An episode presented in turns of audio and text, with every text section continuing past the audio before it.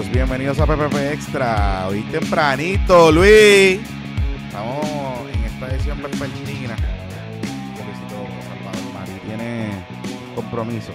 Ujú, ujú, ujú. Estoy aquí en la, la convención de la Asociación Americana de Consultores Políticos que ayer, eh, ayer hubo como una cena del comité organizador y eso y, y me regalaron, nos regalaron a, a cuatro personas que hemos ayudado con el tema, la gente de allá de Washington y a mí. Y se fueron en brote y me dieron una botellita de ron barrilito cuatro estrellas. Que, Oye, pero eso significa que, que así que nos vas a recibir en el Christmas in July. No, eso no va a salir de mi hogar. ¿No? Eso, yo eso no va a viajar al Christmas in July. Ah, me llegaron los números de Christmas in July hace como dos horas, ni los he mirado. Así que estamos a punto de sacar las taquillas. Pero espérate, pero espérate, ese- esos números hay que revisarlos porque hay las listas de lo- del alcohol, eso es importante. Sí, sí, estoy- me falta que el, el amigo del alcohol me mande el precio final, y eh, pero ya tengo los Y, y números de la casa. y empezar a, y empezar a cortar cosas que no van del alcohol. Digo, para Bueno. bajar los costos, para que Bueno, vamos a sabes. ver, vamos a ver. Sí, Vamos, para que tampoco no nos vayamos, tú sabes, a lo Loki. Pues me regalaron esa botellita que, según entiendo yo, la cuatro, o sea, la que es bien cabrona, que vale mil pesos, es la cinco estrellas. Y la tres estrellas, la que tú compras, ¿verdad? Eh, por ahí. La consigues. receta cuesta 50 pesos. 50 40 pesos, 45, más la puedes conseguir a veces. Exacto, Eh, sí, esa sí. cuatro estrellas entiendo que solamente la venden allí. Como que tú tienes que ir allí, Tienes que ir allí a Barrilito. Barrilito y. Y no sé cuánto cuesta, Sí, pero es, es mejor. Yo tuve la oportunidad en cuando estaba navegando por esos lares eh, cercanos al mundo 22 en Puerto Rico. Este, tuve la oportunidad de ir para Barrilito cuando hubo la transacción y nos hicieron nada. Yo fui para allá, estuve allí compartiendo, qué sé yo, etcétera, y nos dieron un tasting de todas. Eh, debo decir que la de mil pesos, esa de, o sea, la, la edición especial de cinco estrellas, estrellas. qué sé yo, la de cuatro es mucho más superior. O sea, es mucho más suave, más cool que la de cinco. O sea, y Pues nosotros- sustancialmente vale más. O sea, a mí me gustó más. nosotros vamos para allá el jueves. cuatro. La, la convención Así. tiene un tour para allá el jueves y, y esa botella de cuatro estrellas numerada me tocó la 4000. Así Sí, que sí, me sí. tocó ahí un número bonito. So, yeah, super cool. Sí, sí, sí, es verdad. En verdad que eh, en verdad está, está bien, está bien. Y lo que están haciendo allí está chulo ahora con la nueva administración, etcétera. O sea, como que. Mira, eh, oye, Oh, ¿qué 48 horas más interesa? Pero antes de las 48 horas, Dime. este PPP extra les trae a ustedes por la Superfarmacia Isla Verde ubicada en la Uh, marginal. Villa Mar, la farmacia del bizcochito. Esta es la farmacia que usted ve desde la Valdoriotti de Castro con la cruz verde que no es de cannabis medicinal.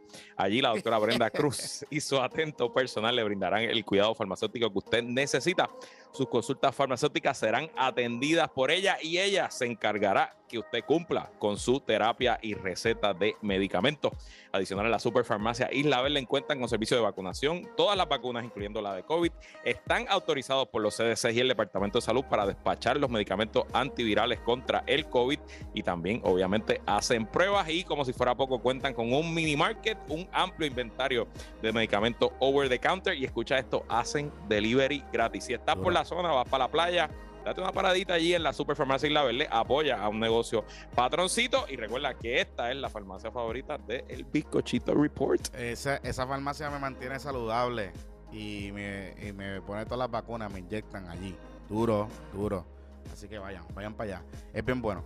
Mira, este, digo, y uno ve uno, a los amiguitos, los señores de Isla Verde, tú sabes que empiezan a hablar cositas interesantes. Cubaneo, cubaneo ahí. Cubaneo, cubaneo. Mira, este. Y también este episodio es ustedes por nuestra Comisión del Buen Gusto de PPP. Usted sabe que esta comisión te recuerda que nuestros patroncitos de Boronea están localizados en el Molo San Juan y tienen lo último en vestimenta de alta calidad para caballeros con materiales en sus camisas como ese depósito de algodón y lino, permitiéndote que te sientas cómodo y sin calor. Y de hecho, si usted va a Twitter va a ver que hay patroncitos que van a llevar gente de, su compañía que viene a Puerto Rico allí para que compren y se lleven regalitos de calidad puertorriqueño. Así que ya sabes, dale percha a la Columbia esa, aunque fíjate, yo me la voy a poner a veces, pero prefiero más a Boronea que ponerme la Columbia porque la Boronea, tú sabes, uno sube el estilo y, y sigue los consejos de Luisito Salvador Marí, que ha subido su nivel de vestimenta desde que está vistiendo desde allí. Así En esta, que, en esta convención estoy full boronea, full. Mira todas las noches. Todas las Mira noches. para allá. Todas las noches. mira para allá. Así que ya lo saben, lo encuentras en su página de- de Instagram en Boronea PR o en su tienda en Molo San Juan, que es buenísimo. Y ahora que se están acercando los padres, váyanse por allí, tú sabes, y vayan chequeando. El amigo Gabriel Pagan eh, me escribió ahorita por Twitter que vienen seis eh, japoneses de la- los jefes de la compañía a visitar y que le va a regalar a cada uno una camisa de Boronea. Y eso Sí, está de show. De show, de show, de show. Así que ya lo saben. Mira, este. ¿Qué 48 horas más interesantes en Puerto Rico? O sea, Está bien bueno. La semana pasada nosotros estábamos, y de hecho, gracias por todo el feedback que nos han enviado del episodio del domingo, a la gente le gustó mucho. Y habíamos hablado de que teníamos un invitado, pero realmente el invitado sí nos confirmó. Nosotros lo movimos para la semana que viene, porque como no tengo tanto tiempo, pues no queríamos perder hoy media hora, 45 minutos como invitado, con Sí. tanta cosa pasando. Así que lo Y no es perderlo, semana que- ¿sabes? Para poderle dedicar el tiempo con Por eso, calma. Y, y por yo eso, creo que es un buen invitado. Y yo creo Sí, que es sí, un buen sí, va a estar nítida la entrevista, pero queríamos darle a usted lo que a usted le gusta, que es este, este, Eh, chisme, todo este el chisme, ¿no?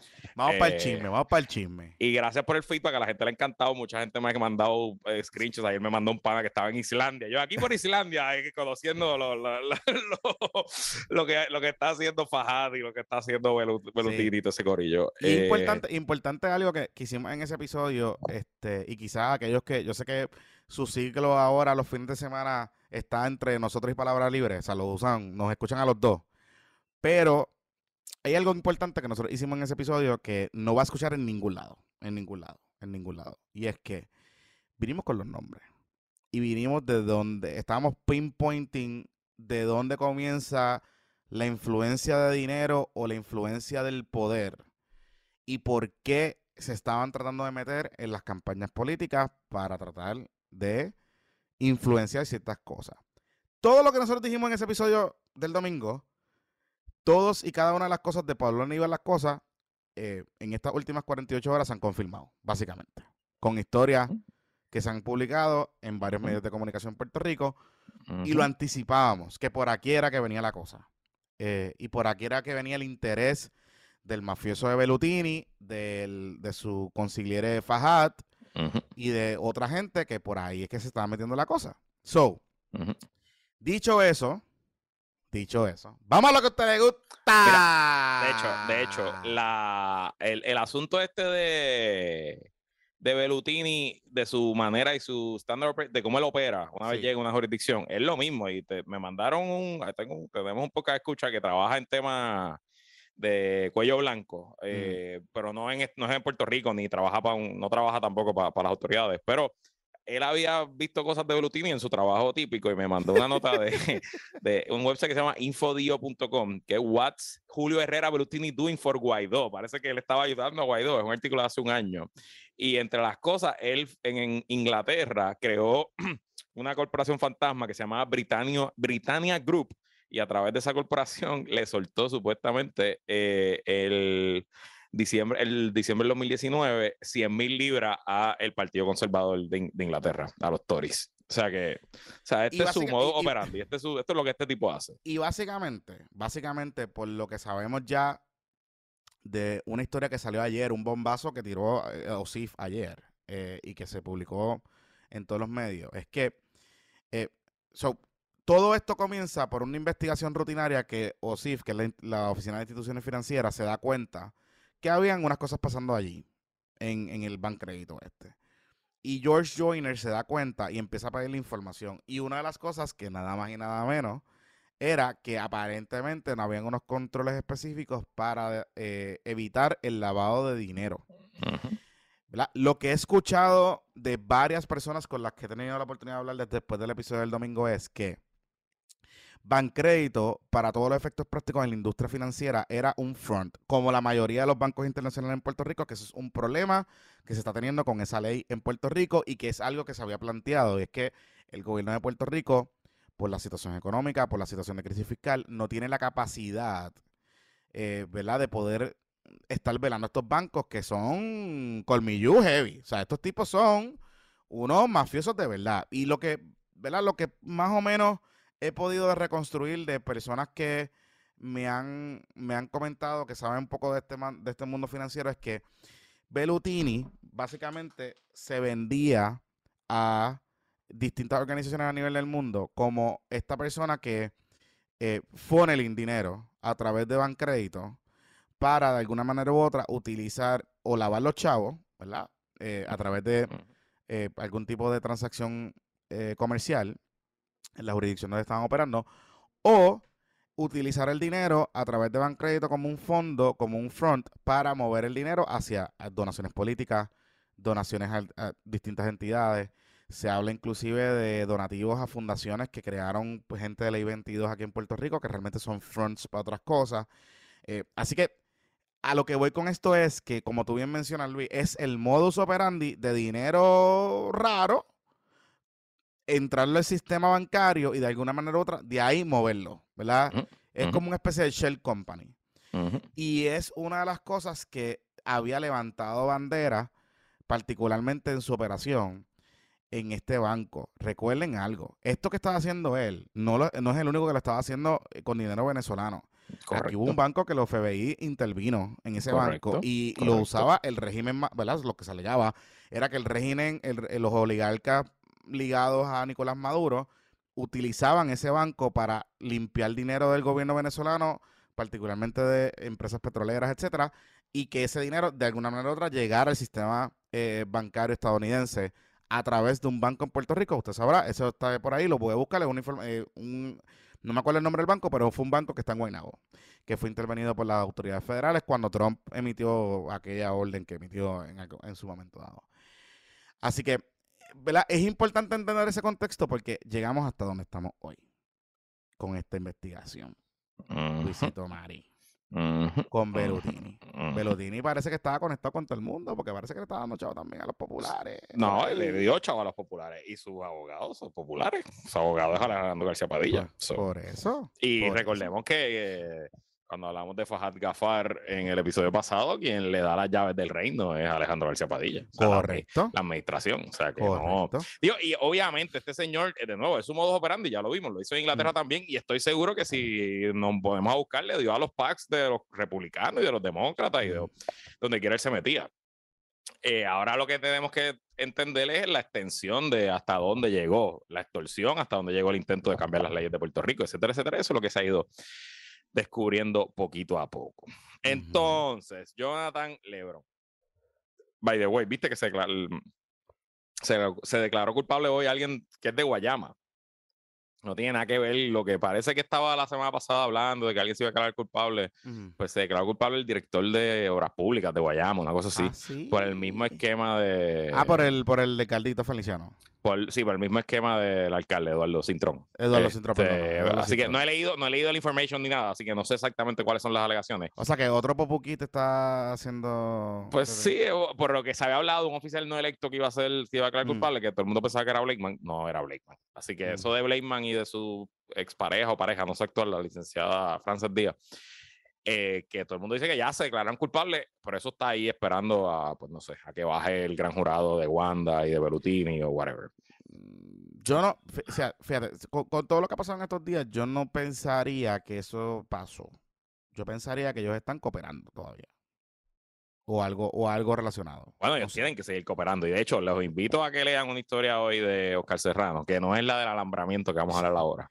Eh, otra en Noticel, que básicamente él dice eh, que el FBI con, con, la declaración de culpabilidad de Oscar Santamaría, de John Blakeman y de uno de los pájaros de Mayagüez del esquema de Guillito, que ellos tienen acceso ahora a 25 años de malabares y de, y de chanchullos políticos, porque estos tipos saben mucho.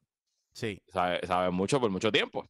Eh, y, y, entonces, pues bueno, veremos en efecto, o sea, si, si se quieren sentar, hacerle un deep, un, deep dive y hacerle un, una, un briefing, como que sienta aquí, dime todo lo que tú sabes, pudieran salir cosas interesantes. recuerden algo, que el Cano todavía no le han puesto la sentencia. Ni se la van a poner. De hecho, después de que hablamos de eso el episodio pasado, me llamó una persona que sabe esto mucho más que yo y me dijo que el Cano no lo van a sentenciar por años porque los cooperadores, los federales no, los, no te sentencian hasta que se termine el caso completo. Que de hecho, esa es la razón por la cual Anaudi no ha sido sentenciado, es porque todavía quedan destellos de esos casos, apelaciones y whatever, y hasta que eso no esté final y firme, a Anaudi no lo van, no lo van a sentenciar. Así que el cano mm. seguirá por ahí viviendo en el titeraje. En el, titeraje y en el peliculeo. Y, el peliculeo, Living his Best, Life. Mm, sí, ahí, lo interesante es cómo está viviendo. Y eso es lo que. Ah, bueno, pues, no sé. y eso es lo que estoy- Tiene un chinchorro. Estoy siguiendo el rastro porque no necesariamente es ahí. No necesariamente es ahí. Pero, mire, tranquilo, que, que estamos. Estoy, estoy por ahí, estoy por ahí, estoy por ahí. Ajá, bueno. Bueno, Ajá. bueno, bueno, bueno. Mira. A lo mejor este, la, el cuartito ese todavía es un Airbnb o algo y le dejan unos chavitos. O a lo mejor la cana. No sé. Mm, Puede ser que la cana mm. Versace esté. No sé, no sé. Vamos a ver, vamos a ver. Nada, stay tuned. Stay tuned. No voy a tirar el TikTok de Limari porque no, no sé cuándo, cuándo voy a tener la información, pero stay tuned. Mira, este Luis, ¿quieres empezar por, por el nombramiento o cómo, cómo vamos a empezar con, con esta situación? Con el alambramiento, vamos con eso, que es la noticia del día. La noticia del día. Vamos un poco para atrás para el episodio del, del domingo. Tú mencionaste en ese episodio el nombre de Alejandro Figueroa.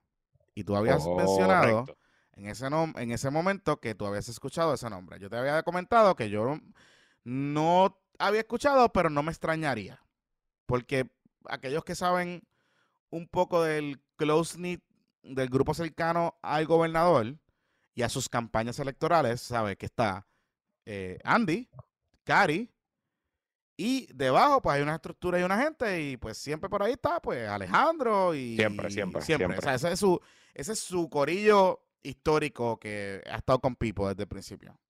Este, así que, ¿verdad? Parte de lo que no me hubiese extrañado que eso estuviese pasando. Lo que yo decía en ese momento es que el individuo que mencionaba la information, yo no estaba tan seguro y, y estaba entre dos personas, entre Tito Cacho y eh, eh, Andy Guillemart. Claro, hoy la historia de Oscar está violenta porque confirma lo que es un rumor a voces, que es que Joey Fuente estaba cooperando hace tiempo. O sea, la no flipia, la flipia de Joey eh, es de hace, de por lo menos, dice Oscar, marzo 2021. Por eso. Y eh, Oscar va más allá y dice que Joey está colaborando, estaba colaborando activamente, incluso usando un micrófono y que eh, se paseaba en la fortaleza. Él es pana del gobernador y pues iba a la fortaleza, iba a la casa de playa, iba a la casa de... O sea, el- parece que, seg- según la historia, parece que los bros, Tito Cacho y... Porque estoy seguro que Tito Cacho estaba en ese jangueo. Estoy seguro. Pues claro, obvio. hello. Tito Cacho, eh, Joey y Pipo, parece que pues en sus vacaciones, en sus en sus weekends, pues el gobernador decía, nos vamos para la playa, para allá, para... para Recuerdan que el gobierno decían que, que, que al viernes al mediodía él cerraba. Seguro, So, entonces yo me imagino que se iba, no, se iba para la playa y allá llegaba el peliculón, allá llegaba Tito, allá llegaba Joey y, y los bros y los brothers, tú sabes, estaban todo el weekend allí. ¿Qué pasa? Lo que sabemos según esta historia es que aparentemente le estuvo entrando y saliendo de la fortaleza todo este tiempo Ujú. Y que aparente que todo esto se empieza a divulgar porque Joey Fuentes le chotea a Alejandro Figueroa, según alega la historia, que eh, lo estaban investigando y que él estaba grabando la- la- la- ¿verdad? La- las conversaciones. O sea, básicamente él estaba signaling a un colaborador cercano del gobernador que él estaba siendo parte de una investigación. ¿Sabe? Eh, ¿Usted se acuerda de Wolf of Wall Street? La película de Wolf of Wall Street, este, Luis, que hay una Mm, parte claro, que, Tremenda película. que hay una parte que el personaje, el gordito, le dice a. O Leonardo le dice al gordito que, que lo estaban este, eh, grabando. Y después se flipean y se chotean uno a los otros y se empieza el cuchilleo. Básicamente eso es lo que está pasando aquí hasta el momento. Claro, la pregunta es, porque la historia lo que dice es, la historia lo que deja entrever entre otras cosas es, ¿estaban investigando a Joey o estaban investigando a alguien cercano al gobernador? Aquí estaban investigando a Belutini. Exacto. O sea, y esto es lo que todo el mundo tiene que estar claro y lo dijimos el domingo, pero para repetirlo por si estén claros. Aquí a quien está investigando es a Belutini. Lo que no sabemos es si comenzó cuando el, el Comisión de Instituciones Financieras, este Víctor Ramos, es que se llama, que fue el que dice que, que fue el que Wanda nombra después de que vota Joyner, y que dice que Blayman se le aparece en la oficina y que tuvieron una conversación de dos minutos y que después él llamó al FBI. No sabemos si ahí comenzó la investigación o es que simplemente Belutini ya era un target del Departamento de Justicia a nivel federal por sus eh, idas y venidas venezolanas, entradas y salidas, su movimiento de capital. Y en esa, esa ruta, esa, en ese momento, pues eh, apareció Belutini, encontraron la conexión boricua y empezaron a investigar por ahí. So, para estar claro, de nuevo, aquí esto no empezó para meter preso a Pierluisi, ni para meter preso a Juana, ni para meter preso a Ricky. Esto ni para meter preso pues, a Charlie o a Alejandro, qué sé yo, que todo el que haya cogido chavos de Belutini está siendo mirado. Pero de nuevo, el objetivo es este señor Herrera Belutini. Lo que pasa es que pues cayeron en una madeja de donativos políticos, de influencia, y pues esto está y con cojones. ¿Y qué pasa? Que una vez ellos negocian con este señor eh, Joey Fuente y le dicen, papá, te, me vas a ayudar, y le pusieron un micrófono, pues who the fuck knows qué carajo hay en esos micrófonos, porque eso sí que no tiene que ver con Belutini. Yo no creo que Joey Fuente estuviera cabildeando por Belutini con el gobernador, creo yo. Los Joey Tapes, los Joey Tapes van a estar duros. Van a estar duros porque si, si la extensión de la grabación, según la historia de Oscar es por tantos meses. Está duro, está duro. Entonces, el, idiota de Joey se le zafa o le dice a Alejandro Figueroa que estaba colaborando con los federales. bueno, la historia lo que dije, entre, otras cosas, es que él, le radica un cargo de obstrucción a la justicia porque eh, le, dice, le chotea a. O le iban a radicar un cargo de obstrucción a la justicia porque le chotea a, a Alejandro Figueroa que él estaba siendo parte de la investigación. Y entonces Alejandro llama a los federales. Eso es lo que dice la historia. Cuando, cuando, cuando Joey le dice eso, pues Alejandro llama a los federales. Está duro, está duro. Lo que pasa es que acuérdense de algo, que Alejandro es abogado. Claro, seguro, sí, sí. Y él está, y básicamente, este tipo le está confesando un delito la confesión de que, él está, de que él es parte de una investigación activa es un delito. O sea, le está confesando obstrucción a la justicia. y Alejandro, Alejandro se está curando en salud, obviamente. Pues, Llamó y dijo, bicho, eh, a mí no me metan en estos líos. bicho, eh, yo te iba para la casa de playa. exactamente. Exactamente. Y si tú quieres que yo se lo diga al gobernador, está apretado, caballo. O sea, como el bicho mío. Sí, porque tú sabes. Entonces, lo que pienso es que yo, Joey estaba cagado y en verdad no sabía qué carajo hacer y empieza a hacer lo que era. Y pues esas loqueras se convierten en cuchilleo, entre otras cosas. Porque al final del día el problema es que si yo, si yo llevaba ya tiempo grabando, pues está duro, Luis. Está duro. Está duro. Y de nuevo, who the fuck knows qué puede haber ahí. ¿Quién carajo sabe? ¿Quién puñeta sabe? Porque no, es mucho, mucha grabación por mucho tiempo. No, entonces ya sabemos que hay que entra la, la grabación a Ricky Castro. Ya sabemos que hay alguien o alguienes grabando. Porque. Ok. okay. Dato el contexto. ¿Quién es Ricky Castro? ¿De qué grabación estás hablando? Eh, ¿Y qué dice en esa grabación? Ok, ok. Ricky Castro es. ¿Usted se acuerda cuando la investigación aquella de las compras fatulas de la pandemia? Que fue la investigación de Juan Oscar Morales, el papelón de, de las pruebas. Ricky Castro es dueño de un colmado en Barrio Obrero. Pero ese colmado realmente es parte de una corporación que se llama Castro Business, no sé qué carajo. Esa corporación es la misma. Ricky Castro fue presidente de MIDA, by the way. o sea, que esto no es. No, este tipo no es. es, un empresarito de por ahí. No es como el loco de la Guabahama. O sea, es un correcto, empresario Que, que, que, polula en la sociedad empresarial de nuestros héroes empresarios puertorriqueños. Sí, sí, sí, sí. sí. La cosa es que Ricky Castro va a. ¿Verdad? Él tenía negocios allí, tiene negocios con el gobierno de Puerto Rico, whatever, no, o sea, nada malo. Él se mete en este revolú porque en la investigación aquella de la Cámara se dan cuenta que, o sea, le paran un pago por unas pruebas, unas pruebas que resultaron ser fatulas que él compró cuando el gobierno de Puerto Rico empezó a autorizar a todo el mundo que comprara pruebas por ahí para abajo y básicamente tú llegabas allí y le decías, tengo pruebas y allí venía salud, ¡guau! Toma, chavo, por ahí para abajo y vete y cómprala. Y en ese interín descubren que esas pruebas no pasaban lo, lo, el sedazo del CDC, un robo bien cabrón. Nada, ¿qué pasa? Que él termina comprando las pruebas eh, y se las entrega o no se las entrega, el Departamento de Salud se niega a recoger las pruebas porque las pruebas no cumplían. Y en ese revolú de la, eh, surge la vista esa y él coge y demanda al gobierno de Puerto Rico. demanda al gobierno de Puerto Rico por cobro de dinero. Porque básicamente no le querían pagar por las pruebas que él compró por un contrato. Yo no sé en qué en qué estatus está ese caso. Pero Ricky Castro también, cuando surge el Super PAC de los donativos, hay un nombre ahí de una entidad que parecía ser que era el National Guard.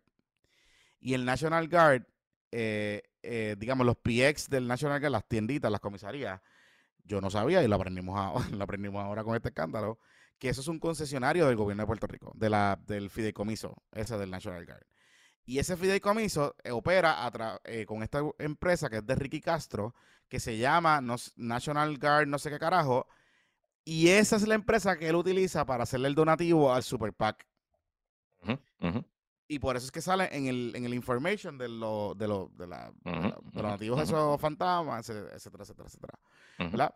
Entonces descubrimos que yo me puse a indagar y decía, coño, pero qué raro. Y an- por el propio comunicado del gene- el ayudante general de la Guardia Nacional, este don Reyes, general Reyes, en el comunicado él dice que esa compañía que la Guardia Nacional contrata es un tercero y que esa compañía es de Castro Business. Y yo me yo decía, "Mm, Castro Business, ¿de dónde me suena este nombre? Y ahí fue que aparecimos, hicimos el trata que, que, que descubrimos que era el mismo tipo. Nada, cuento algo corto, para cerrar el contexto. El domingo por la noche, Sandra Rodríguez Coto publica en su blog, en su página, eh, una grabación. Que la grabación, tengo que hacer dos caveats de la grabación. La grabación está bien mal editada. O sea, está algaretamente editada. Claramente la persona que grabó esa grabación no quería escucharse, pero no hizo lo, lo que tenía que hacerse para no escucharse. Tú sabes, era como que extraño. Yo tengo mis teorías porque me da la impresión que el que uno pro- potencialmente que estaba grabando esa conversación es un abogado de los Sí. seis abogados que Ricky Castro estaba diciendo. Pero Eso no es, eso no es una grabación de los federales. No, eso no. no, es de la, del- del- de la evidencia ni, ni del carajo. No, por eso. Eso me, me- me luce, por la conversación que estaba surgiendo, me luce que esa grabación es porque alguien estaba hablando con Ricky Castro y se estaba prepa- o sea, estaba para tomar notas, pues estaba grabando la conversación. Y de ahí surge, ¿por qué? Porque hay varias partes de la grabación y parece que Sandra va a sacar toda la semana extractos de la grabación. Pero en esa parte, en esa, lo importante de esa grabación es que Ricky Castro dice que él tiene seis abogados y que uno de sus abogados es Andy Guillemard. ¿verdad? Así que, y él dice, que eso es lo peor de todo, él dice, o por lo menos la grabación se deja entrever así, que Andy fue el que le orientó a él de cómo donarle dinero al PAC. Que él quería hacerlo normal, que él, inclusive él dice que él quería, por lo que yo entiendo, quería donárselo a Rosana a- eh, en un momento dado, que le enseñan una encuesta, que presumo que es la misma encuesta de la controversia, y que en la encuesta él se convence Ella de que quería, pues, él quería joder a Rosana. él Quería joder a Rosana. nega- campaña negativa a Rosana. Exacto. Y que él quería poner, él tenía una, una campaña de seguridad, que él quería hacer un montón de mierda y, y lo quería poner a disposición y whatever. Y que entonces una encuesta le enseña, le dice que, que en verdad Rosana iba a llegar tercera, que no era necesario Ujú. Este, hacer eso. Y decide entonces decir, ok, pues yo quiero, yo no quiero que Wanda gane. ¿Verdad? Y que él tenía 50 mil pesos para donar. Que entonces, según la conversación de lo que yo entendí con la edición, es que Andy, o se deja entrever, que Andy le orienta cómo. O sea, él dice que Andy lo orienta. Exacto, Dice él que Andy- dice que. que Andy es abogado y que Andy lo orienta. Y le dice, ve a tal sitio y dale a esta fundación y nadie se va a enterar. Y ya está. Pero él dice que él no quería esconderse. Que él quería donar los chavos relax. O sea, como que él no tenía ningún problema con, con donar el dinero, que él, él quería hacerlo. Punto. O sea, como que él tenía los 50 mil pesos que él, él lo quería hacer. Así que, ¿qué pasa? Qué bonita radio. Ayer Cari, que yo les hice la narración en el bizcochito report esta mañana, pero ayer Cari salió a defender a su marido. Y básicamente ella dijo que esto es una vendetta contra él, que él está segura que él nunca, que ella nunca él hizo eso y que además, by the way, eso está editado. Y eso está tan editado que es como que, hello, quieren entrever que hay algo malo pasando. Eh, o sea que, pero por lo menos nos confirmó que, que ese es Ricky Castro y que. Exacto. So, se- ese, es el primer punto. Nos confirma que es Ricky Castro. ajá. Ella deja entrever que eh, esa voz que está en ese video, en ese audio, es Ricky Castro. O sea que puntito para Sandra. Ahora, el segundo punto aquí. Bonita Radio saca una historia de una demanda de Ricky Castro de otra cosa. Yo no sé ni qué carajo era. Que, ¿Quién firma la demanda, Luis? No me digas que la firma el primer cuñado. La firma el bufete del primer cuñado. Ay, Dios mío, señor.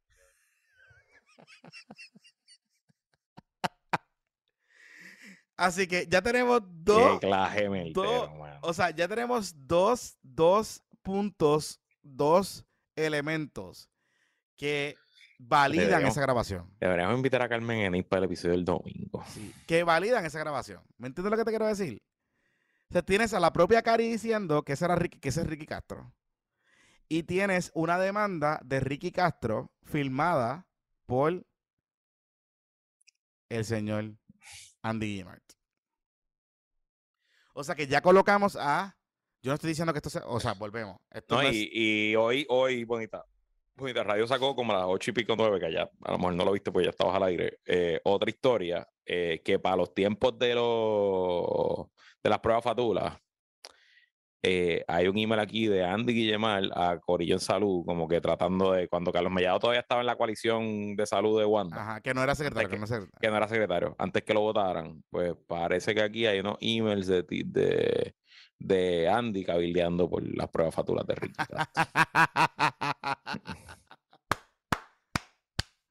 Wow, wow, wow, wow, wow. Ok, vamos por parte, Luis, porque ahí hay algo importante. Esto que estamos diciendo ahora mismo, por lo menos de lo que sabemos, no constituye delito todavía.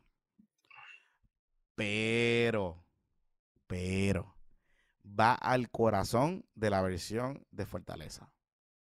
Recuerden que la versión de Fortaleza siempre ha sido que Andy no estaba a 300 millas de distancia de todo esto, que él no tenía nada que ver y que él no tenía ningún tipo de coordinación o contacto con nadie que había donado al Super PAC. Pues ya con un audio, con las propias expresiones de Cari y con estos emails, plus la confirmación de una demanda que firmó el propio, el propio Andy Guillemart, sabemos, sabemos que él es abogado de Ricky Castro, que, que Ricky Castro, ¿quién era? Uno de los donantes del Super PAC. ¿Esto constituye coordinación? No sé, no sé, no sé, ¿verdad?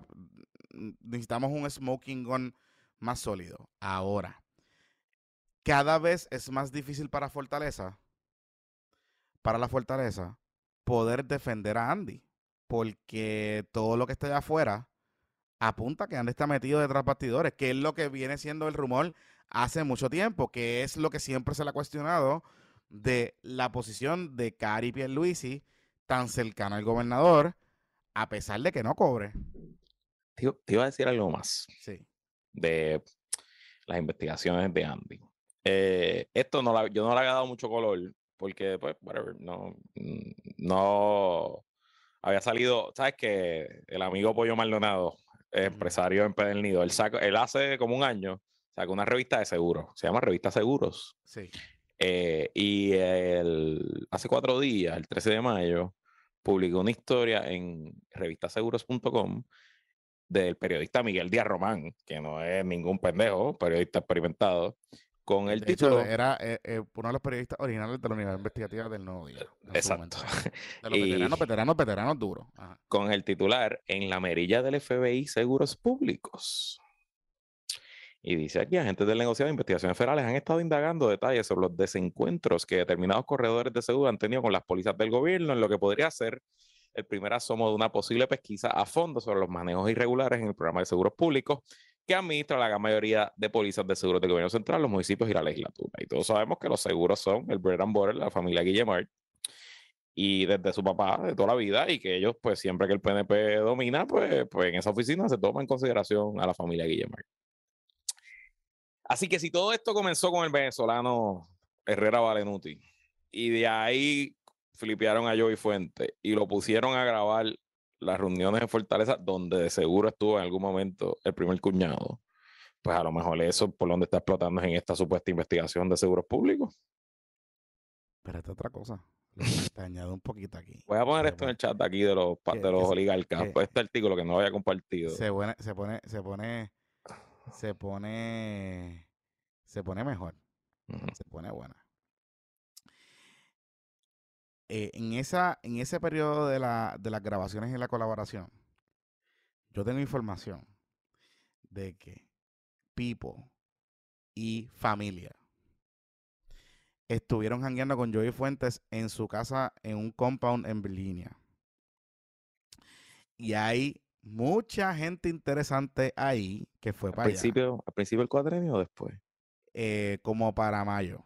Ay. Dios. O sea que ya estaba alambrado el muchacho. Por eso te digo. estaba Y cooperando. que hubo mucha gente y que había un corillito interesante, un corillito sano o demoníaco que estaba allí. Y fue específicamente para mayo 2021.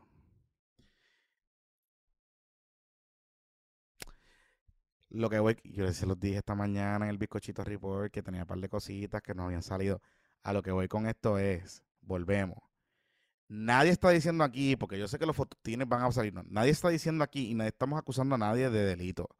Lo que estamos aquí, connecting the dots Dentro de lo que se sabe y lo que de lo que se sabe y de lo que hemos podido averiguar. Ajá. Aquí lo que pasa es que la crisis de relaciones públicas que tiene la fortaleza es gigante. Es gigante y es autoinfligida. Porque van a seguir saliendo cosas por ahí que ellos van a tener que seguir fildeando para atrás. Y la evidencia apunta a conexión directa con Andy. Tú sabes, y, a- y al, y a reconstruir todo, toda esa telaraña de influencia, que es lo que sabemos. Por eso es que decía, por eso es que te argumentaba la eh, Cari, Caridad decía, eh, pero es que mi esposo no tiene contratos con el gobierno. No tiene contrato con el gobierno, pero las compañías que, el Ah. que, s- que lo contratan a él sí tienen contrato con el gobierno. O sea, el típico, el típico movimiento de cabildero. Tú sabes. Y ese, ese es el, el- el problema aquí. Y te digo más. Te digo más. Essential Insurance. Ese nombre apúntalo por ahí. Y Mark Thatcher. Que le soltó cuánto? 200 mil al Super PAC. Sí. Si están investigando, si están investigando a Ese, ese es seguros el ángulo de, ese es el ángulo de, de Miguel en, en Sí, ese si, artículo. están invisti- si están investigando a seguros, a los seguros públicos, si es que están mirando este asunto, aquí van a ir para atrás, Corillo. Hasta después de, lo- de los seguros para allá de seguros de María. Y yo sé, y yo sé que hay una compañía de seguros que después de los huracanes Irma y María fracasó y el gobierno de Puerto Rico tenía unas reclamaciones pendientes con esa compañía de millones, pero mire, mira, millones largos, millones largos. Inclusive, yo sé porque yo le entrevisté una vez, cuando todavía eh, Adriana Sánchez Párez era la secretaria de Recreación y Deportes, Ujú. Uno de los problemas que tenía Recreación y Deportes era que no había podido reparar las canchas y no había podido reparar los parques y no había podido reabrir las eh, unos parques nacionales y un montón de mierdas porque tenía un montón de reclamaciones pendientes de considerar con esa compañía. Y esa compañía, el broker de esa compañía en seguros públicos era Essential Insurance. Y esa compañía, en parte, en aquel entonces, estaba moviéndola y estaba presionándola con el comisionado de seguros, Elías Sánchez y ciertos corillitos que estaban tratando de evitar lo más que pudieran que la compañía la liquidaran, porque no podía pagar las reclamaciones. Al final del día, la compañía la terminaron eh, eh, liquidando y el gobierno de Puerto Rico pudo reclamar algo, pero no pudo reclamarlo todo y se quedó embaucado. El municipio de Loíza, por ejemplo, creo que 28 millones de pesos que no han podido cobrarle su Por seguro eso. y era, porque era reliable. Por eso. Real Legacy. Real Legacy, Real sorry. Legacy. Real Legacy, Real Legacy. Real Legacy. Real Legacy. Y estoy. Y a mí lo, todo el mundo lo que me dice es que Essential era el broker de Real Legacy en ese momento. A lo que voy con todo esto es que no estamos hablando de un corillito, de un corillito sano. Estamos hablando de un corillito de Big Box. Inclusive, yo sé que muchos de ustedes quieren ver preso a Elías Sánchez. Yo lo sé. Eso no- me lo tienen que, no lo tienen que, tú sabes, yo sé, yo sé. Pero eh, Elías Sánchez es un nene teta. Sí, sí, Elías Sánchez es un aficionado al lado de este corillo. Y dentro de todo, Elías Sánchez es un tipo que no viene de chavo, que estaba haciendo chavo ahora, pero Por estos eso. tipos vienen todos de chavos. Aquí hay eso. billetes heavy. Aquí hay billetes de, de legacy, Por eso. de años. Ay, digo. Dios. Nada, eh, realmente este podcast va a perder vigencia como en dos días, porque la velocidad con lo que esto se está moviendo Sí. y la expectativa es si esta semana hay carreta en Wanda. Esa es la expectativa. Esa es la y como yo les dije el domingo, yo sigo esperando que el indictment de Wanda probablemente sea US versus Herrera Berutini, Wanda Vázquez, de tal. Yo pienso que porque el target es es, eh, Berutini y de ahí se van a llevar en volanda los que se lleven en volanda. Hmm. Pero Wandy. Wandy está ahora puesta para el problema. Ah, bueno, qué carajo. Seguro. Seguro. Wandy está puesta para el problema. Yo creo que Porque, está- este, el- eh, o sea, y la gente se burló de él y es verdad, porque fue, sonó medio, medio, medio patán cuando lo dijo, pero es verdad, es un issue técnico. O sea, eh, probar el quid pro quo no es tan fácil, sobre todo con la jurisprudencia más reciente del Tribunal Supremo de Estados Unidos, con los oficiales públicos.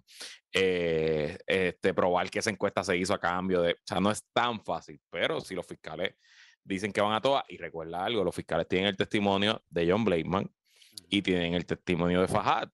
Así que si Fajad y John Blakeman pueden decirle a un jurado que ellos saben que esto fue lo que pasó y que fue a cambio de esto por lo otro, pues va a ser, depende de a quién le crea el jurado, si el jurado le crea a Fajad, Correcto. si el jurado le crea a John Blakeman o si los abogados de defensa pueden destruir la credibilidad de esos testigos. Y yo creo que. Y, y yo creo que al final del día, al final del día, o sea, lo que está tratando Wanda, o sea, digo, como cualquier persona litigante como Wanda, ¿verdad? Que fue fiscal, todo ese tipo de cosas.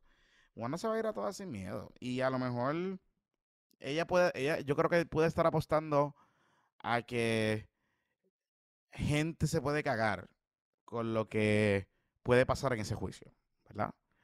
Eh, y que quizás eso pueda de alguna manera u otra desviar la atención y convertir esto en un juicio de martirizarla. Eh, y, y que al final del día, cuando el jurado llegue a la deliberación, pues diga, bueno, pues tú sabes, bendito, la pobre Wanda. Ella lo que quería era hacer otra cosa. Eso puede ser la apuesta. Who knows? Pero. Yo también, pues, es que a lo mejor, eh, yo de nuevo, pura especulación, pero a lo mejor, pues ellos trataron de negociar y la oferta de los federales a lo mejor era aceptable. Y ellos dicen, fuck it, me voy, de- me voy, de- mejor me la juego con el jurado boricua. eh, este, y, y adiós que reporta suerte. Ujú. No, no, el los abogados de Wanda no son de negociar, No.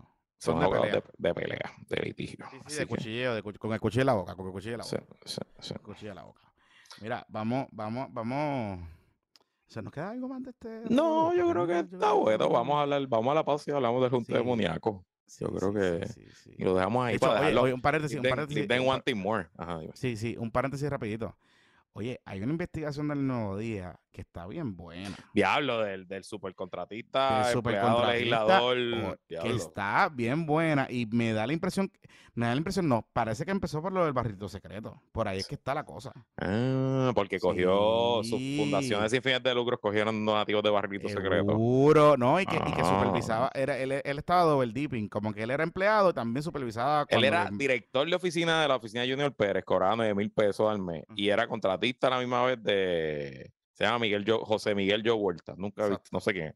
Y era contratista a la vez de Carmelo Ríos y de otros senadores. Ah, y del municipio de esto. Ajá, puede haber sido de Bayamón, no sé.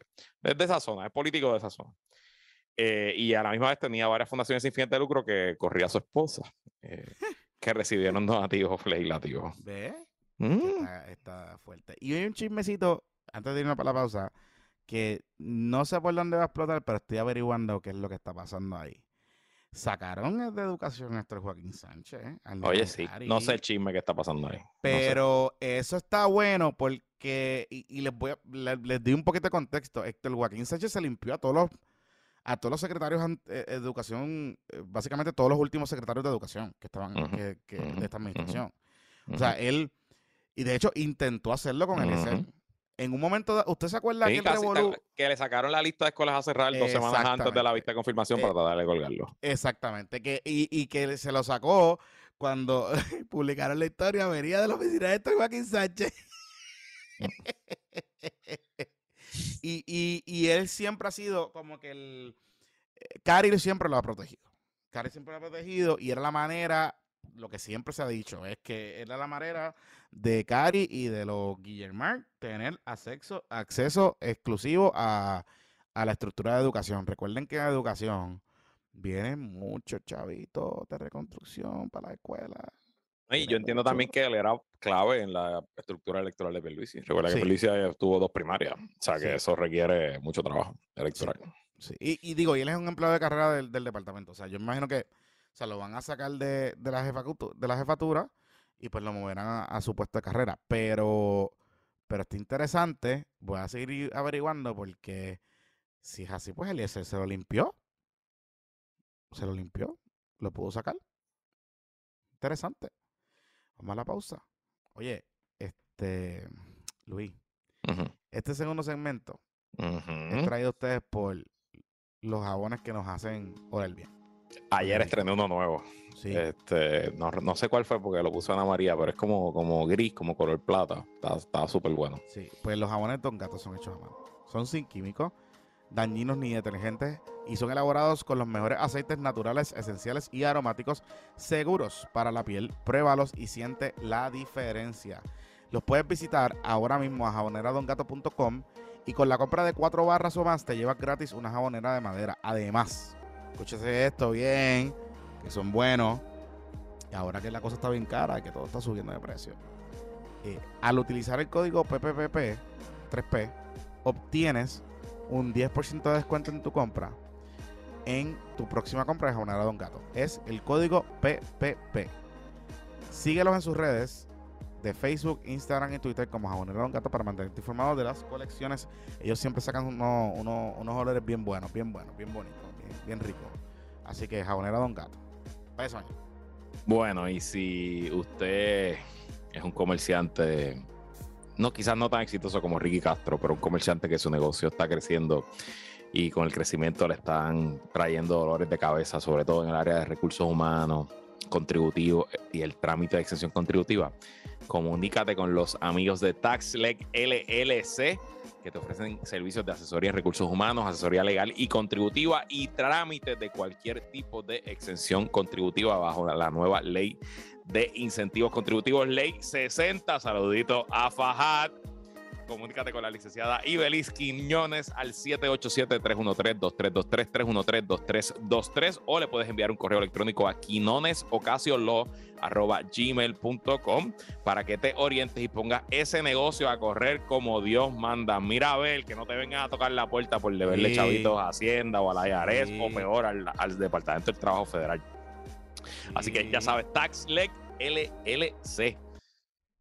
Oye, Jonathan, tú sabes Dime. que en, en, la bancada, mi, uh -huh. mi primo Juanqui y su esposa Jan Lee, ellos nos no, echan fiero porque ellos, ellos van a un gimnasio en Cataño, que es el mismo gimnasio que usa, usa los cangrejeros y ellos ven allí a Philly y a Varea entrenando y a, y a Scar, a Vicier y a todo el equipo. Sí, pero, pero, pero, pero, vi a tu, tu primo, tu primo está, no, no, está fuertecito. Sí, sí, no, sí, sí, vi unos molleritos ahí y decía, oye, Juanqui. Juanqui, Juanqui, Juanqui, Juanqui está haciendo la competencia a Mangosta. Y la esposa Yan Lee, y la esposa Yan Lee, no coja un puño, no coja un puño de ella, que te chacho. Sí, sí, sí, sí, es verdad. Bueno, pero tengo que decirte que por más que ellos entrenen con los cangrejeros, yo tuve un honor más cabrón hoy entrenando esta mañana. Cuéntanos, cuéntanos, ¿qué pasó ahí? O sea, usted queda el Caribe Hilton y, y aunque estamos pariciando, no paramos, de, no nos quitamos y yo pues me levanté temprano con mi rutina típica y estaba en el gimnasio aquí del Caribe Hilton a las 7 de la mañana. Ajá. Estaba yo guiando y después llamé a mi trainer que me atiende por FaceTime y estábamos en medio de la rutina y de momento entró un, una, una, persona, eh, me pasa por al frente, eh, se sigue caminando hasta el final y se, se estaciona en la última, en la última elíptica, pegadito a la esquina. Ah, sí. Y yo, y yo lo miro de cerca, o sea, de lejos, y digo, ¿será? ¿No será? Y pipo, déjame, pipo, pipo, déjame comprobar esto. Y salí un momentito y vi a todas las escoltas, y en efecto, el gobernador estaba allí como a, la, como a las siete y media de la mañana, estaba ahí entrenando. O sea que el gobernador se une a la larga historia de gobernantes en Fortaleza que, que entrenan en el Hilton. Porque Ricky yo entiendo que es como un, yo creo que eso es como un contrato a long term, ¿Sí? como que siempre está. Yo no recuerdo a, a, mi tío Aníbal hacerlo aquí. Yo sé que mi tío Aníbal montó un gimnasio en Fortaleza. No sé si venía el Caribe Hilton, desconozco. Yo no vivía allí, pero. Pero, pero yo, yo sé que, que Fortuño, algo... Fortuño iba Fortuño iba, Agapo creo que iba también, y este, definitivamente Ricky. Pero Ricky, pero fíjate, Ricky siempre ha sido miembro del Hilton, porque cuando antes de él ser gobernador, él iba allí a jugar Ok, tenis. a jugar tenis. Sí, sí, sí. Este, así que lo vi esta mañana, compartimos, eh, sudamos en el mismo aire. Eh, estaba solito, no estaba con ningún trainer. eh, y No solamente seas lo vi en la feo. solamente lo vi la elíptica. No, no sé, ya yo, yo terminé y me fui, o sea que no sé, yo me fui antes que él se fuera. Así No, que no porque sé la, si trainer, después la, trainer, la trainer era en casa de Tito Cacho, allí Sí, en claro, claro, claro, El que sabe, sabe. Claro, claro. El que sabe, sabe. Aunque en el Hilton me No dijeron que los vieron. No está lejos. Pero en el Hilton me dijeron que los vieron porque creo que Andy y Cari son socios del Hilton. No, ok, ok. Bueno, por lo menos Andy tiene este un locker allí en el gym Morton's. está duro, el gym está duro. Sí, no, el, el gym de ahí es duro. Y la vista, porque está ahí frente a Y la ellos cuando lo playa. remodelaron, cuando, después de María, después de María, ese gym sufrió daño y qué sé yo cuando María. Y después de. María, ellos estuvieron como... Eso abrió primero que el hotel. El gym abrió primero que el hotel y el, y el club. El club, ok. Y el, y el, y yo recuerdo que com- como, yo trabajaba ahí al frente, este, inclusive fui varias veces porque nos dieron pases de cortesía para probar el gimnasio. Para probar el gimnasio, todo ese tipo de cosas. Y el gimnasio está bien cabrón. O sea, está. Ya, ya puedo entender la película de por qué la gente le gusta entrenar ahí. Em, digo, porque está. Los gimnasios así históricos de ese peliculeo está el Hilton, que siempre ha sido así, y eh, el Ritz Carlton en Isla Verde, Cuando existía. Cuando existía, que allí estaba, pues, ahí, ¿verdad? las historias de. Que Ese era el preferido de, de Tony, Tony, García De Padilla. Tony García. Padilla, sí, sí, sí. Exacto. Y yo, entonces yo te pregunto, si, Ah. si Pierluisi usa ese gimnasio, ¿habrán grabaciones de Joey Fuente en el gimnasio del Caribe Hilton? O por lo menos habrán grabaciones de Joey Fuentes en Ok. el gimnasio de Tito Cacho. Ah, puede ser. Aunque no, porque acuérdate que de marzo, que cuando empieza eh, Joey Fuente a, a colaborar, de marzo para adelante, el gobernador se quitó. Él estaba quitado del entrenamiento.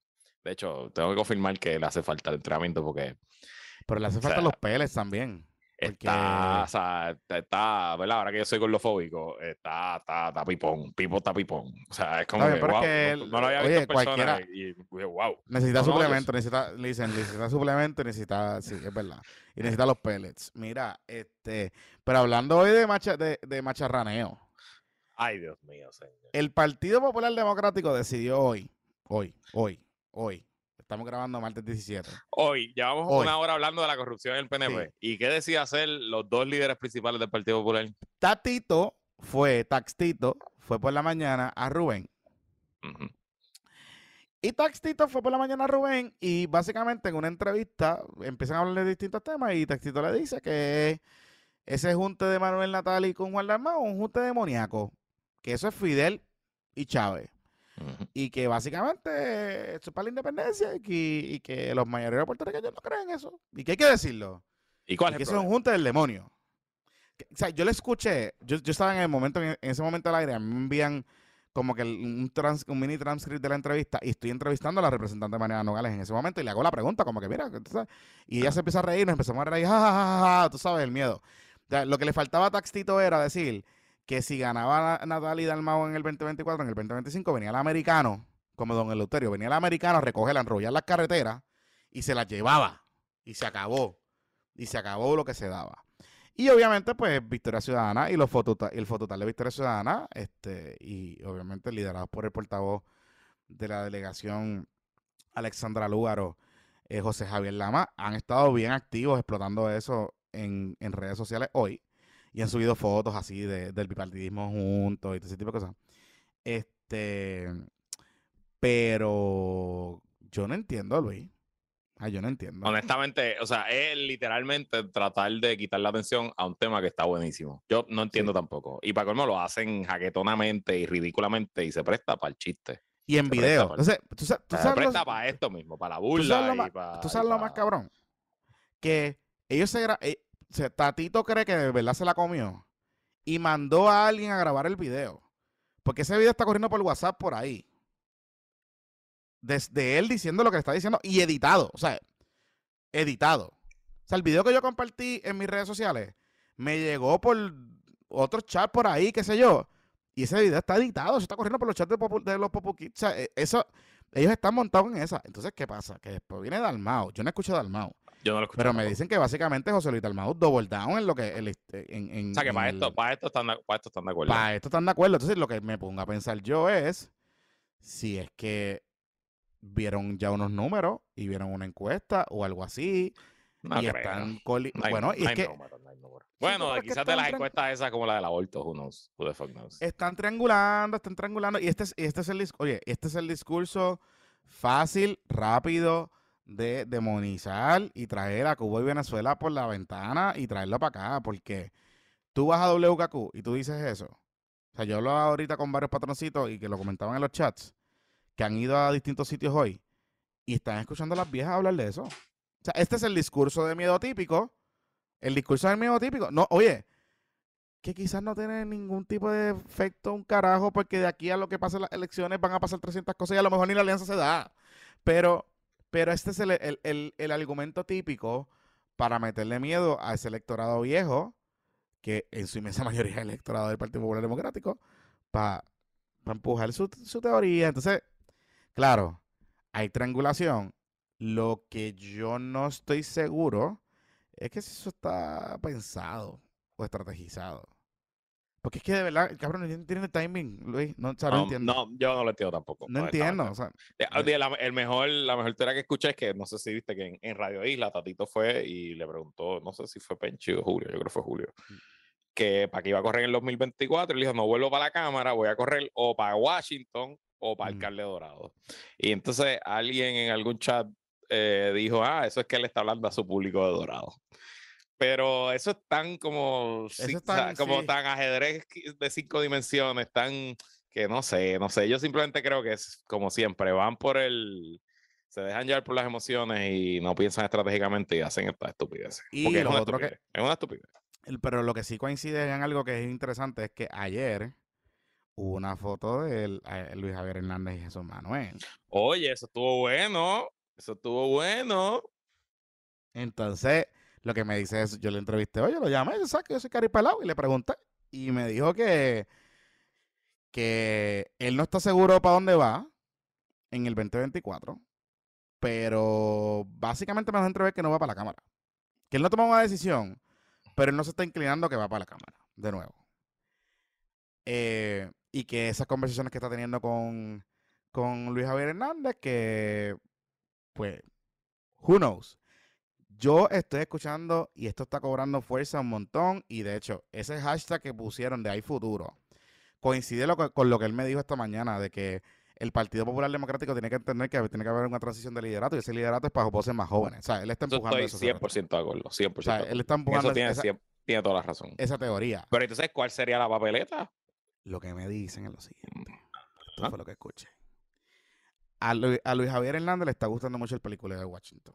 Ok, se pasa en Washington. Se pasa, se pasa en Ha ido Washington. como seis veces. Yo no sé tanto, pero ha ido más de tres veces. Ha ido un montón de veces. Le, le gusta el película de Washington eh, y es algo que le está llamando la atención. Que él, quizás la gobernación de Villalba, la gobernación es un poquito far-fetched, que lo hemos hablado aquí, pero que él pudiese ver una avenida, o sea, un opening en posicionarse para Washington de cara al 2024, cuando, ¿verdad? No hay, salvo Tatito, que ahora lo dijo, pues no hay un claro definitivo presidenciable para Washington, tú sabes, en el PPD. Pero está interesante porque coincidiría un poco con la presión que Tatito entonces se tira en Radio Isla de que él no va para la Cámara y está considerando Washington o está considerando Dorado, ¿verdad? Eh, tú sabes, un poco reaccionando a los muchachos.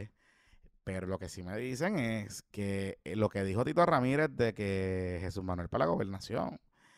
Yo no sé si es que él lo está diciendo, si Jesús Manuel lo está Digo, diciendo. Jesús Manuel se está comportando como candidato a la gobernación, está visitando toda la isla. no Por sé si eso. está levantando dinero, pero Por se está eso. comportando como candidato. Por eso. y esto no se meten, no se meten casi ningún tema, excepto No. cuando quiere. tú sabes, Inclusi- no. Inclusive cuando, Que cuando antes yo- él era, él era tipo Tito micrófono, él estaba Por eso, y antes-.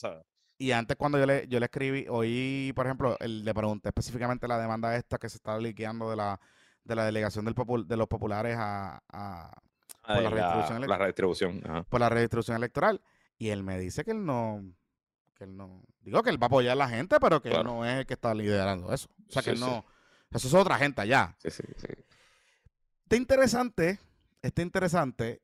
Yo no, o sea, yo no veo una papeleta tan sólida con Jesús Manuel y Lu- Luis Javier, pero es una papeleta game changer para el PPD. O sea, una Refre- papeleta Refrescante por lo menos. Refrescante, Diferente, por lo menos. diferente, vamos. diferente. No sé si ganan, pero diferente. O sea, yo creo que es una papeleta que pudiese llamar la atención a un partido moribundo, a un partido con gente que está con ideas retrógradas, a un partido que está papeloneando con estos dos pájaros haciendo estas estupideces como hicieron hoy. Van a, van sea, a retratar bien. Van a retratar Por eso, bien. van a retratar bien. A Javi le está metiendo el culitiquitaca, está metiéndole, tú sabes, ya tienen su pareja, este, la, está, la está sacando allá afuera, una muchacha bien bonita, una señora bien, bien elegante, bien bonita, está bien fit, by the way, lo tiene, lo tiene al palo, Fit, está fit, sí, sí. lo tiene al palo a él, lo tiene al palo. Ya Luis Javier si tiró las fotos ahí en el CrossFit, que eso, tú sabes, llena el ojo, llena el ojo a los muchachos. Tú sabes, y Jesús. Manuel trabajando con lo del TikTok, aquello, lo otro. Hay algo ahí, hay algo ahí, hay algo ahí. te admito que no, no soy fan del TikTok. No sé. Yo creo que le está llevando como que muy, yo creo que le está llevando como que muy, Siento que está muy demasiado. muy charrín, muy charrín. demasiado muy- fellow kids, como hey fellow kids, que demasiado, no sé, como Sí, que sí, Corillo, sí. No sé. Yo prefiero que baile más, yo prefiero que baile más. Mira, para que, para que no haga nada, que haga eso, está bien. Por O sea, eso, por eso, yo prefiero que baile. Yo, pre- eh, yo prefiero que baile. Yo prefiero que baile. Pero el otro día se puso, se puso, hizo un TikTok de él grabando, alguien lo grabó, él viendo algo, un video, creo que iba a probar algo así, comiendo una bandeja. O sea, como que, Exacto, exacto, exacto. No, y le hicieron como una broma del hand sanitizer. Yo no, no entendí bien qué era lo que estaba pasando, pero sí, como no que. sé, no sé, no sé, no sé.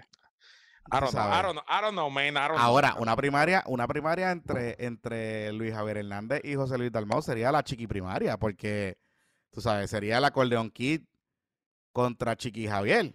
¿Me entiendes? Tú sabes, estamos por debajo de los 5-7. Ahí. Bueno, pero está bien. Bueno, está bien, pero que imagínate tú. No tan Estaría- alto. Pipo no es tan alto. No, pero, pero en, en- en- en- Pipo es Ricky. Rosselló tampoco. Pero Pipo, pero más alto que. O sea, Bueno, más alto que ellos, sí, más alto que ellos. o sea, en, en esa primaria columna corta. Eh, eh, eh, la que tú no sirves, cabrón. De pa'l carajo, cabrón. vamos a darle hasta ahí, vamos a darle hasta Ah, ahí, aquí, mira. Cortito, cortito, hoy, cortito. Cortito, hoy. vamos a darle hasta ahí, que la fuerza la acompaña, se me cuida, muchachos. Nosotros, nosotros seguimos. Mira lo que dice el cabrón de Elliot aquí en el chat. Este Jonathan y sus man crushes como pres pequeño. Eso es, eso mismo es Elliot. Ah, by the way, estuve en el, en el podcast de Curiosidad Científica con Ajá. Agustín, estuvo bien bueno. Y entonces estábamos jodiendo, él me dice, ah, que ustedes son medio bully.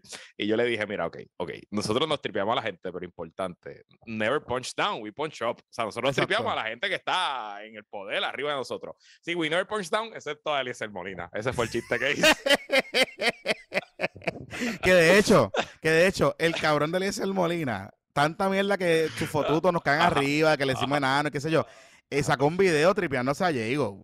Ah, en bueno, verdad me, dio ri- me dio mucha risa, en verdad. Tengo que confesar que en verdad me dio mucha risa porque eh, eh, so, están buscando a Diego como que en, en la finca esa que creo que le van a embargar a Elo, allá Ajá, en, ajá, en- ajá. en donde él vive. Y entonces están así como que varias personas diciendo, Jennifer, Jennifer. Entonces sale un cabrón así con una donas, así como que, Jennifer, para ver si salía del bosque.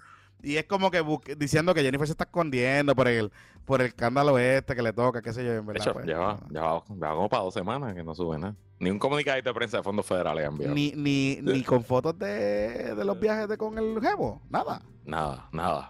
Lo último que Ah, bien, fue el Canam, ¿verdad? El Canam fue lo último que Sí, subió. pero cabrón, pero yo también haría lo mismo. Bueno, ¿O tú no harías lo mismo, Luis? Seguro, ella no tiene nada que ver con eso. eh. Ella, ella no tiene un carajo que ver. Ella, Por eso. Belu- Belutijú, yo nunca, yo no- nunca lo he Por visto. eso, yo, mira mi que la... Espérate, mi espérate, venezolana espérate. favorita es Guaidó, eso de decir yo, eso de decir Jennifer. Yo solo La boda, espérate, espérate, espérate. Ya hay, ya hay fecha la boda. Agosto, agosto, sí, ella dio fecha. ¿Sí? Sí, agosto. Lo que pasa es que no sé cuántos invitados haya porque lo están arrestando a todos.